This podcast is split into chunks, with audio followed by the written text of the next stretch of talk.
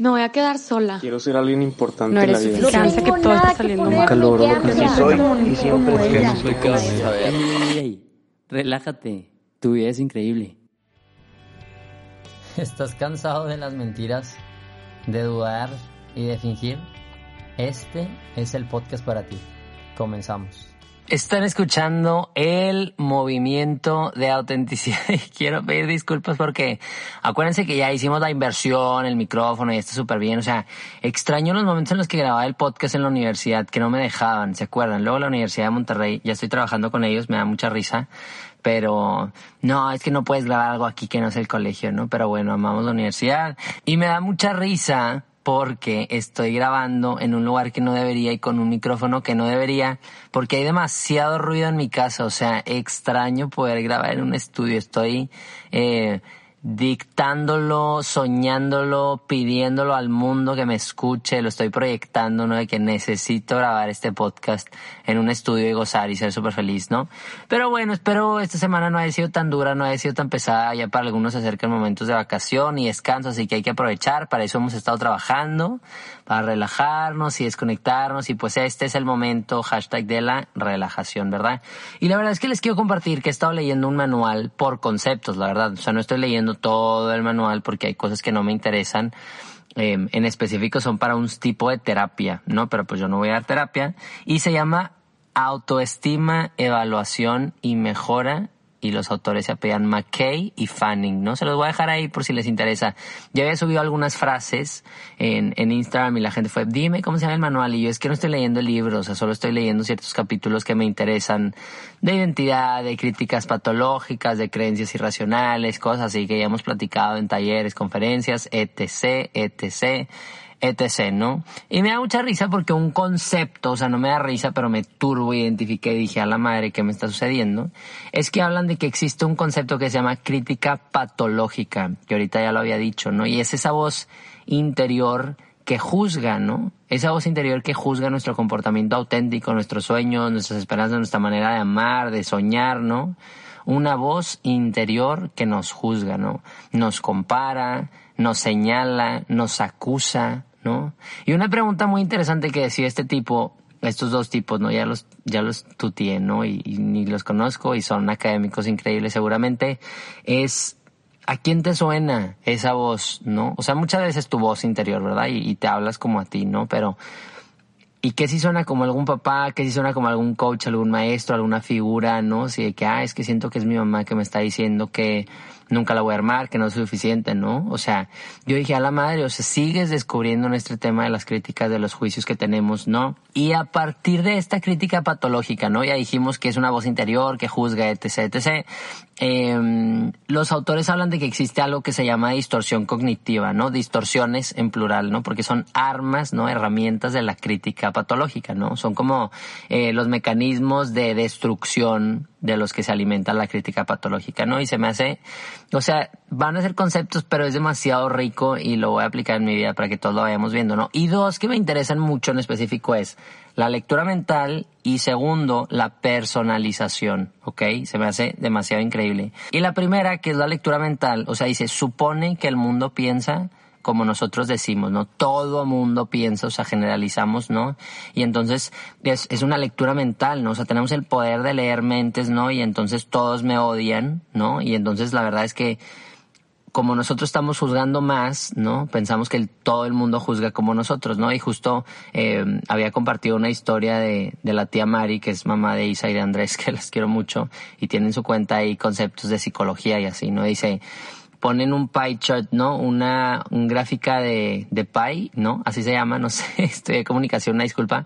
Y está todo casi lleno y dice lo que tú te juzgas y un cachito dice lo que te juzgan los demás, ¿no? O sea, creemos, ya habíamos hablado que pensamos que hay una audiencia ahí que nos está viendo y pues claro que no, o sea, ¿qué audiencia, no? Como que sí somos valiosos, ¿no? Pero realmente he estado repitiendo este concepto de no somos tan importantes, ¿no? O sea, en el sentido de que nadie te está observando y si sí se les olvida el minuto, ¿no? Entonces que eso nos puede dar un poquito de libertad, ¿no? Entonces, en ese tema de lectura mental hay que contrastar, hay que debatir, hay que preguntar, ¿no? O sea, porque también te proponen los autores como soluciones a esto, ¿no? Y es debate, ¿no? Es que todos piensan que soy un aburrido. A ver, ¿en serio? O sea, pregunta. O sea, la única manera de saber es preguntar. Oye, es que siento que te caigo mal. ¿No? Ya habíamos hablado un poquito de las creencias racionales, por eso es lo que me encantó. Dije, a la madre, esto es otra manera de explicarlo y creo que nos puede ayudar muchísimo, ¿no? Otra vez, yo no soy terapeuta, no soy psicólogo, pero me está ayudando demasiado para aplicarlo en mi vida. ¿Se me olvida? Sí. A veces no lo aplico y quiero ser tóxico y amanezco. Sí, me quiero comparar, sí, a veces sí soy así. Déjame, me, me meto al Instagram de esta persona para... y me traumé.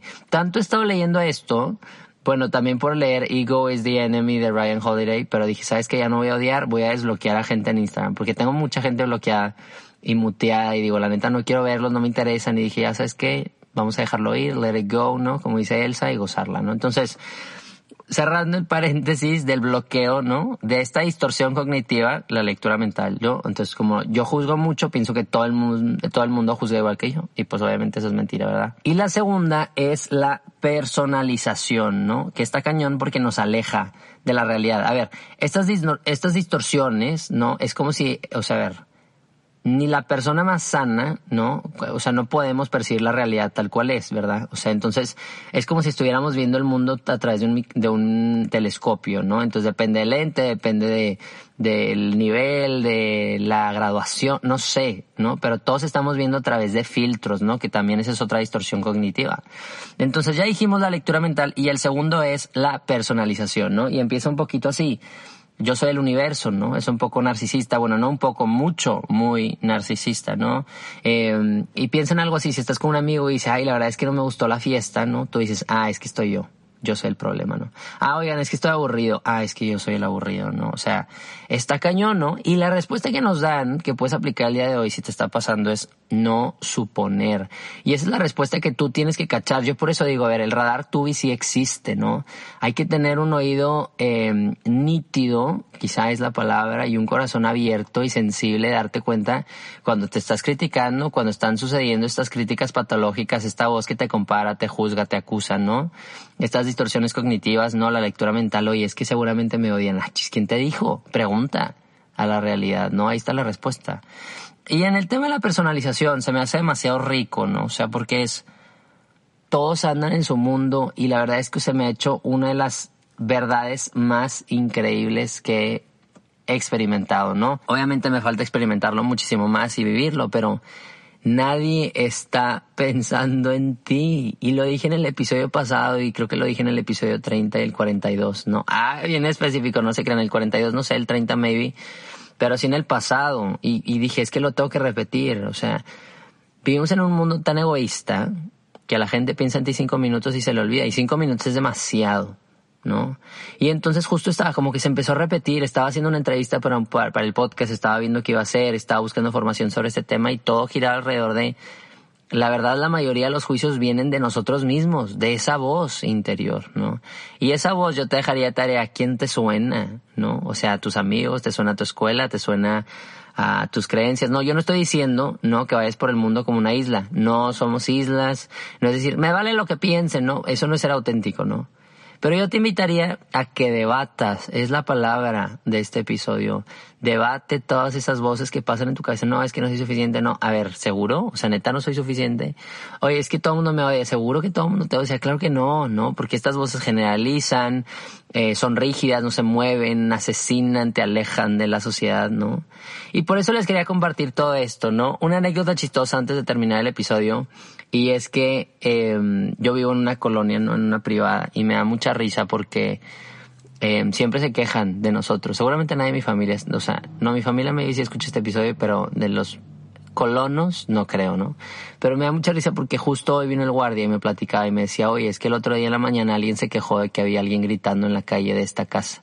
Y yo, que era yo, y dije, seguramente era yo grabando algún story, o sea, qué vergüenza, o en una llamada, y yo, ingasa tú, o sea, ya me urge vivir en la montaña, yo solo, desnudo, ¿no? O sea, bueno, no así, pero, o sea, ya me urge tener mi espacio donde pueda grabar, donde pueda hacer mis estupidez y gritar al mundo, ¿no? Por eso les digo, digo, es una reflexión aparte de lo que ya hablamos, pero me da mucha risa, o sea, eh, sí necesitamos un espacio de autenticidad, ¿no? Amigos que te escuchen, que te conozcan, familia que te conozca, que te vea, ¿no?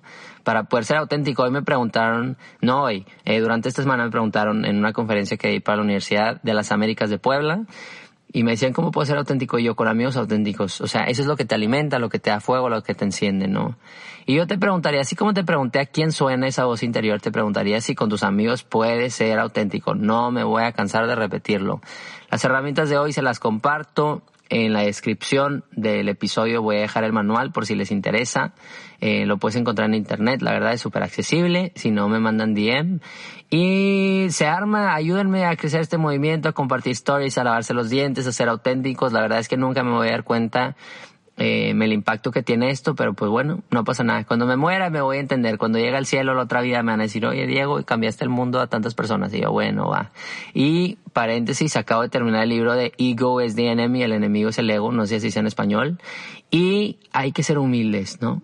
no buscar la aprobación de los demás, no buscar el título, no buscar el número uno, o sea, hay que trabajar, hacer las cosas bien y con los pies en la tierra. Ese es mi último aprendizaje el día de hoy. Atrévete a ser humilde, a no ser el centro del universo y acuérdate y descansa, no hay ninguna audiencia revisando cada paso que das. Esa audiencia no existe. Así que no importa si tienes mucho o tienes poco, sino de recordarte que ya eres suficiente. Eres único y eres necesario y voy a estar aquí todos los jueves para recordarte que vale la pena vivir amando y con sentido. Y que nunca, pero nunca se te olvide, tu vida es increíble